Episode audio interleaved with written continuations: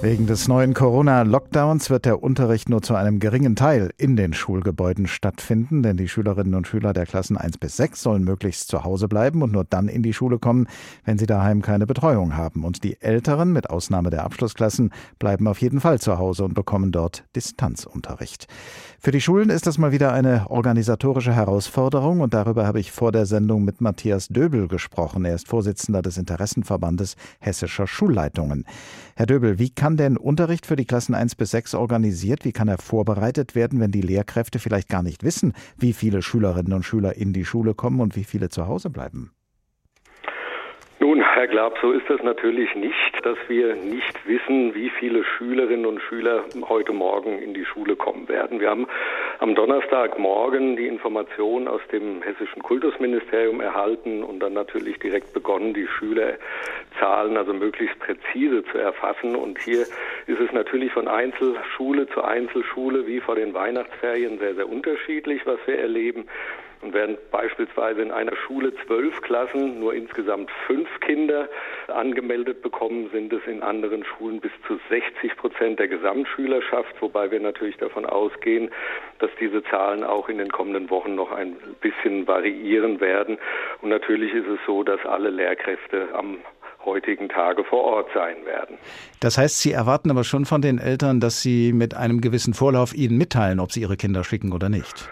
So haben wir das organisiert. Ja, also per Mail sind Abfragen an die Eltern herausgegangen. Wir haben also ziemlich valide Zahlen. Es wird sicherlich noch ein paar mehr Kinder geben, die wir möglicherweise nicht erreichen konnten, aber die Zahlen liegen uns vor, ja.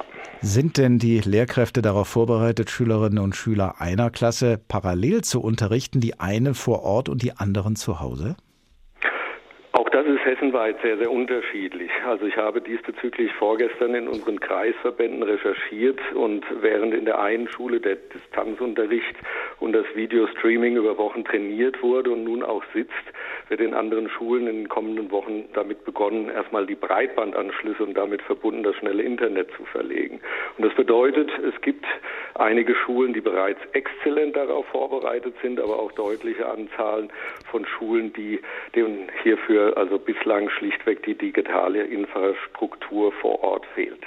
Wie schon erwähnt, für die älteren Schülerinnen und Schüler soll der Distanzunterricht das Standardangebot sein in den nächsten Wochen und ja vielleicht auch Monaten. Jetzt ist ja seit dem Frühjahr viel über die Digitalisierung der Schulen gesprochen worden und es wurde der Eindruck vermittelt, dass das eben noch nicht entscheidend vorangekommen ist. Sie haben ja auch gerade schon gesagt, dass das sehr unterschiedlich ist von Schule zu Schule.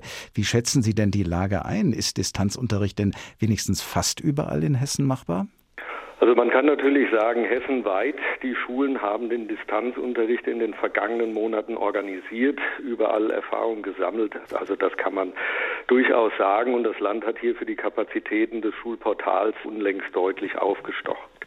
Dennoch müssen wir natürlich sagen, dass es viel zu tun gibt. Für die digitale Ausstattung der Schulen sind neben dem Land hauptsächlich die regionalen Schulträger verantwortlich. Und hier ist der Stand der Schaffung der digitalen Infrastruktur an den Schulen regional sehr, sehr unterschiedlich. Darüber hinaus untersagen manche Schulträger den Lehrkräften auch, mit eigenen Endgeräten in den Schulen zu arbeiten. Und dann wird es natürlich sehr, sehr schwierig.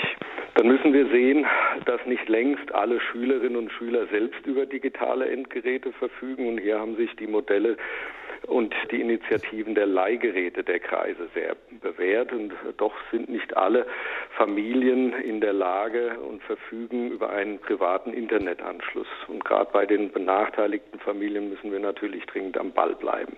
Und abschließend lässt sich vielleicht auch noch sagen, dass wir natürlich auch die Formate des Distanzunterrichtes trainieren und erproben müssen, da sich diese von den klassischen Formaten des Unterrichts schon sehr unterscheiden.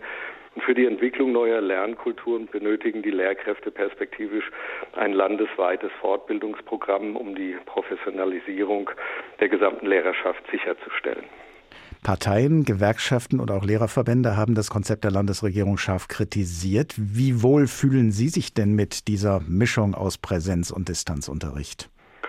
Ja, also hier sind wir mit den Lehrerverbänden und Gewerkschaften klar einer Meinung. Wir sind also auch davon ausgegangen, dass aufgrund der nach wie vor hohen und unsicheren Datenlage der Infektionszahlen das Wechselmodell im neuen Jahr jetzt endlich Anwendung finden würde.